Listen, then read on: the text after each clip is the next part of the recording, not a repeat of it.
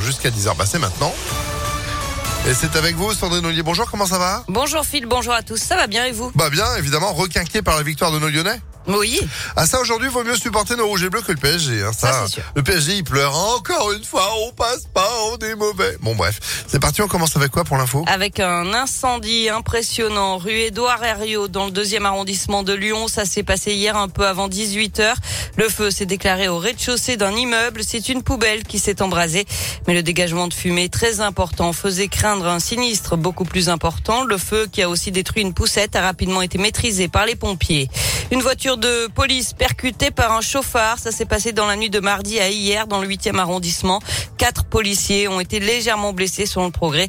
Le chauffard conduisait sous l'emprise de l'alcool. Il a été placé en garde à vue.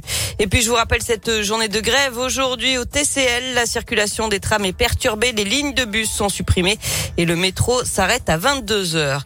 Gabriel Attal à Lyon ce soir pour le lancement de la campagne électorale d'Emmanuel Macron. Ce sera à 19h à l'espace citoyen dans le 8e arrondissement. Et à un mois tout juste du premier tour de l'élection présidentielle, Emmanuel Macron n'a toujours pas présenté officiellement son programme, mais selon les échos, il pourrait annoncer un report de l'âge de départ à la retraite à 65 ans au lieu de 62 aujourd'hui.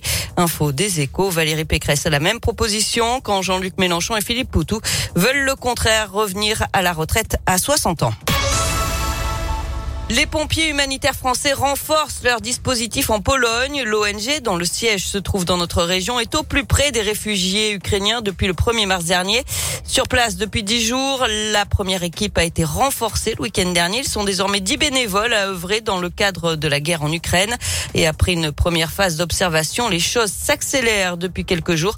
Euh, Kevin Nicolas, vice-président des pompiers humanitaires français et le coordinateur de l'opération en Ukraine. On a ouvert un poste de secours depuis euh, dimanche qu'on tient à 20 mètres de la frontière euh, ukrainienne. Donc on- nous avons renforcé nos équipes avec euh, sept nouveaux adhérents et depuis dimanche on tient 24 heures sur 24 un poste de secours. Alors euh, aujourd'hui euh, un seul blessé de guerre qui est arrivé jusqu'à nous, c'est énormément des réfugiés euh, femmes. Hier on a pris de 10 mois à 92 ans pour vous donner un ordre d'idée et c'est des gens qui arrivent très fatigués, épuisés, en hypothermie, en hypoglycémie. Donc parfois c'est simplement des gestes tout simples mais qui ont leur importance comme donner une couverture de survie et leur proposer euh, quelque chose de chaud et ensuite ces gens euh, ce qu'ils veulent c'est partir plus loin sur un camp de réfugiés. Et un deuxième poste de secours a même été ouvert hier. Entre 100 et 200 personnes sont prises en charge chaque jour par les pompiers humanitaires français. La première équipe arrivée le 1er mars dernier devrait être remplacée aujourd'hui. Et puis ce sommet européen aujourd'hui et demain à Versailles, les 27 pays membres vont tenter de trouver des solutions pour être moins dépendants du gaz russe.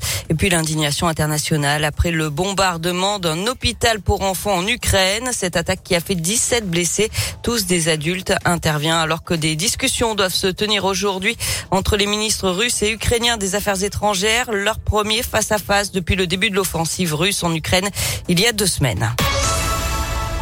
On passe au sport avec euh, du foot et l'OL qui prend une option pour la qualification pour les quarts de finale de la Ligue Europa. Les Lyonnais sont allés battre Porto 1 à 0 hier soir en huitième de finale aller.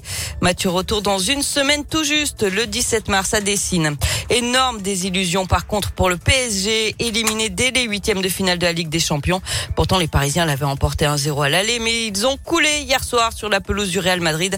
Défaite 3 buts à 1 avec un triplé du Lyonnais Karim Benzema en seulement 17 minutes. Ah oui, c'était complètement fou. C'était complètement fou. Ils avaient le droit d'y croire, mais bon, euh, voilà. Ça l'a pas fait. Merci Sandrine. Retour de l'info avec vous à 7h. À tout à l'heure. Allez, reste informé, impactfm.fr.